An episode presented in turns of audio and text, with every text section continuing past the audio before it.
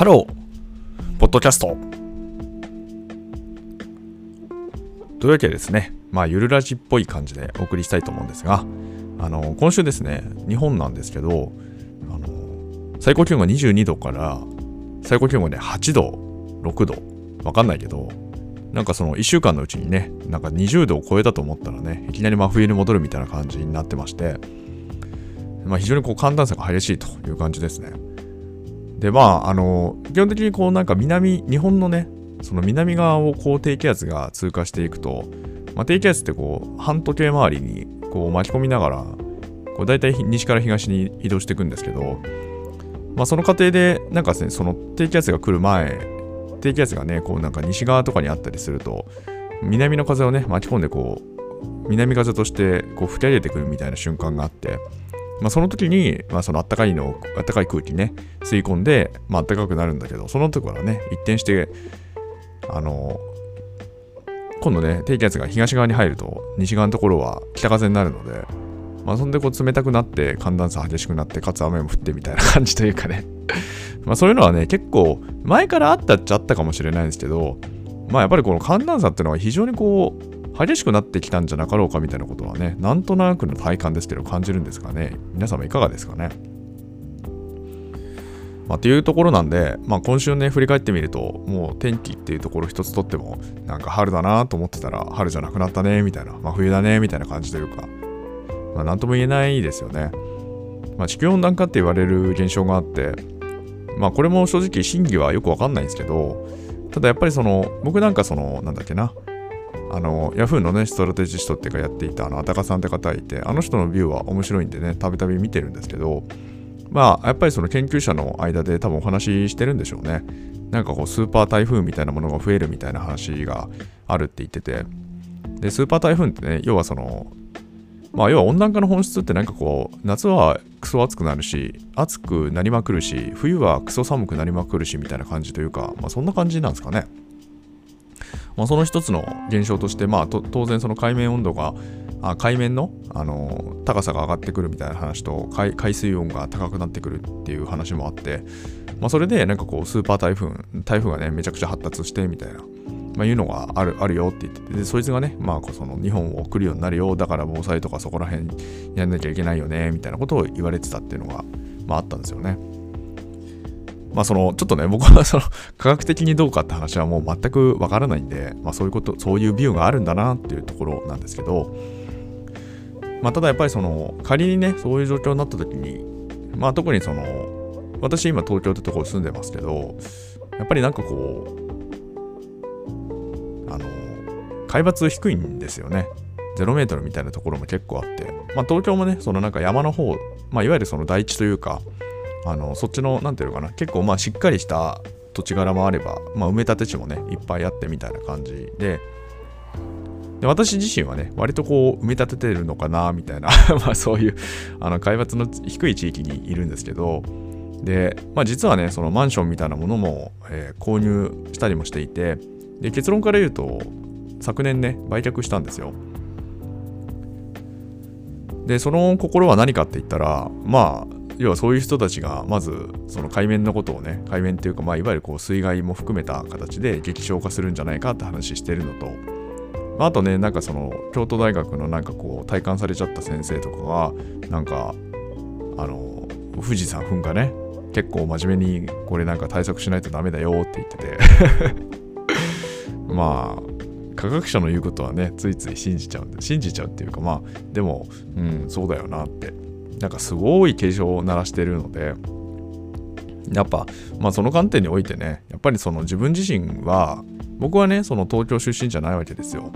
まあたまたまねその暮らしてて。でたまたまその東京にね結構母体があるあの方とその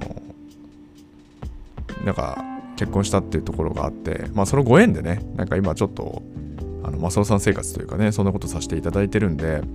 なんかその住宅においてはね、まあ、非常になんていうかこうめちゃくちゃありがたい状況になってるわけなんですよね。まあそういうところがあるんで、まあ、今住んでここに住んでいるって話と、まあ、加えてその今子供もいるんですけどその学校がね今のところ楽しいらしいんでまあ楽しいんだったらいいんじゃないっていう感じなんですよね。つまんないって言ったらまあいなくなるとか、あるいはね別の場所に行くとか、そういうことを考える、始める必要があるんですけど、まあ今のところまだ離れたくないみたいなことをずっと言ってるんで、まあそういうことであればまあ、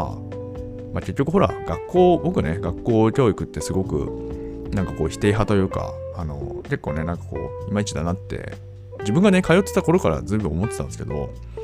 自分には合わないなっていうところがあったんですけど、でも、なんかその、結局本質的には型ってよりはそこにたまたまどういう人が居合わせるか人間全員違うからって言った時にたまたまいい人がいたりしたら、まあ、楽しくなる可能性っていうのは、まあ、ゼロじゃないんで、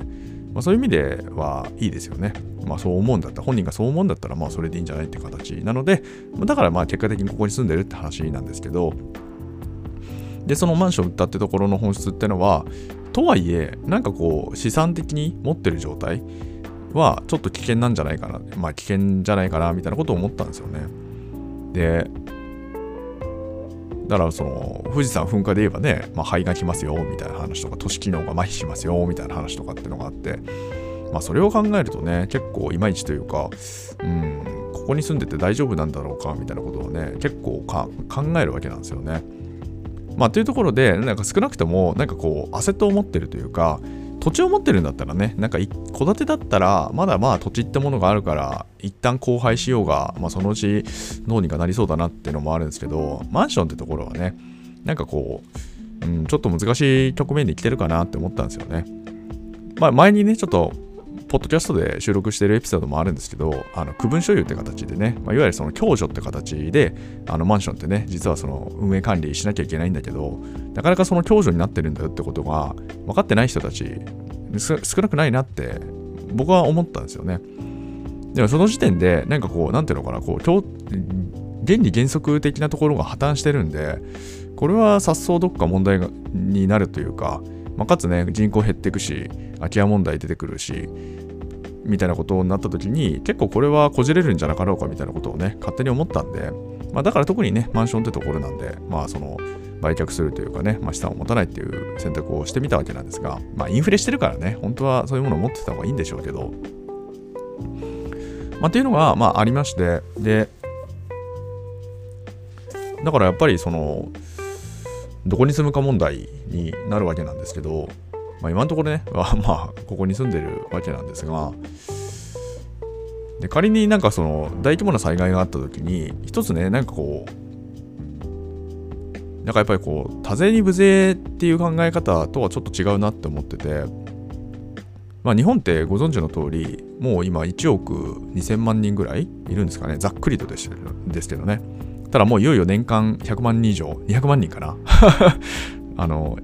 年間人が減っていくみたいな話があるので、まあ、いよいよセルフ戦争状態みたいなね、まあ、そんな感じになっていくわけなんですけど、まあとにかく人が減っているっていう、減っていくっていう、まあそういう感じですよね。で、それはそれで別としてもまだ1億2000万人もまだいるんだみたいな話でもあるんですけど、まあでもその、で、この状況下で、その、いわゆる関東平野、関東平野ってめちゃくちゃでかいんですけど、この部屋に住んでる人が大体3000万人から4000万人って言われてるんですよね。でそうすると大体まあ3分の1から4分の1というか、まあ、そのぐらいがまあ一部の地域に集積していて、まあ、あとはまばらに散っているという感じなんですよね。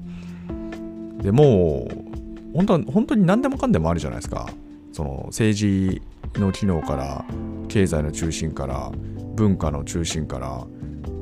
教育の中心からあとメディアの中心からみたいな感じで、まあ、とにかく何でもここに集積してますよね。まあ、著しい偏りがある国だと思っていいわけですよね、日本っていうのはね。で、そういうところにおいて、要はその、なんかこう、結構破壊的なあの災害、さっきからね、話してました。例えばその、スーパー台風であったりとか、あるいはその富士山噴火、あるいはその地震ってものはね、もう地震国っていうか、もう4つのプレートが重ねられ 重ね合ってるっていう、なかなかこう、人間が住むに本当に適しているのかみたいなね、そういう地形でもあるので、まあ、地震なんかね、どこで何が起こってもみたいな話じゃないですか。って言った時に、これだけ集積している場所で、仮に結構甚大な被害、あの、災害が起きた時に何が起こるんだろうと想像してみると、これはヨラバ大樹の影ではないわけですよね。つまり、その中心的なものが麻痺してしまった時に、要は誰か助けてくださいって話にならざるを得ないじゃないですか。でその時にそのなんていうのかなこれだけ集積しまくっているとかなり厳しそうだなっていう感じありますよね。まあつまりなんていうのかな、まあ、そもそもまず人口密度が高すぎるっていうところで、まあ、非常になんていうのかなこの食料とかライフライン含めてまあ厳しそうだなってやつはまあ早々にわかるわけなんですけどそこにねその助けに来るって言った時にも助ける対象も多すぎるししかもその周りからね来なきゃいけないんだけど周りから来るにしてもねそのこの関東平野以外は割とねこうままばらにさまざまな地域に分散しているのと日本列島って結構でかいですからでかいのにこの山ばっかりだから交通の便が悪いって話になるんで、まあ、すごい救助に行きにくいとかそういうものもあってだから本当なことを言うとこういう国においては多分かなり分散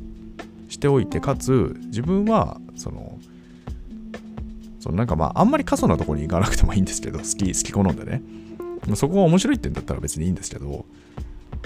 ま、つまりその本当にその何ていうのかな日常っていう意味だとその都市部ってやっぱりこう魅力的というか非常にいいんですけど、まあ、ことね非非日常っていうことになった時に助けられやすいのはどこかって言ったら、まあ、そういうそのより密集してないところの方が助かりやすいというか、まあ、そういうところはあるのかなって思うんですよね。だからその観点に立った時にもう今これからねなんかまあまあ様々なその地震もねかなりその関東大震災もそうだしあとはその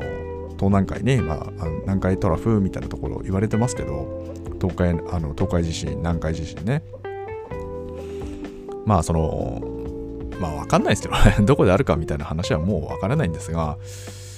まあとにかくその観点に勝ってもうんなんか難しい局面ですよね。難しい局面ですよね。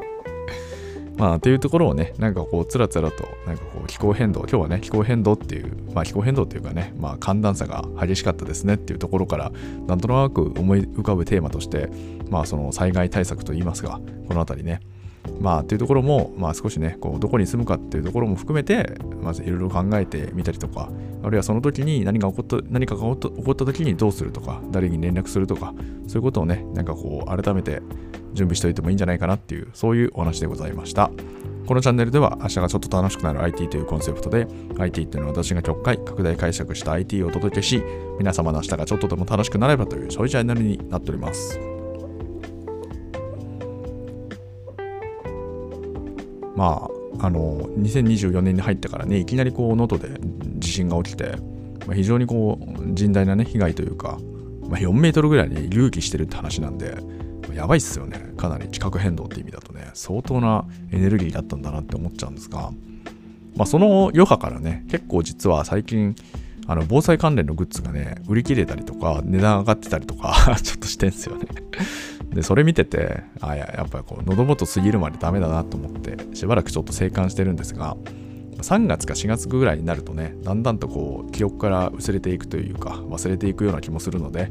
その頃にね、そのなんか、物資とかは、おそらく最、あの、防災グッズ作ってる人たちね、今増産してると思うんで、そこからね、みんなちょっと喉元すぎて、なんか、はて、地震なんだっけみたいな感じになると思うので、その頃になったら、一旦ね、ちょっといろいろ部材を調達したりとかして、まあ、やると舞台をね調達してその、まあ、少なくともそのねミミズとかね食料とかまあそういうねものを準備しておくといいんじゃなかろうかなみたいなねまあそれをやりたいなって思っておりますっていうねそういう話で締めたいと思いますそれではね皆様とまたお会いできる日を楽しみにしております。危ないっす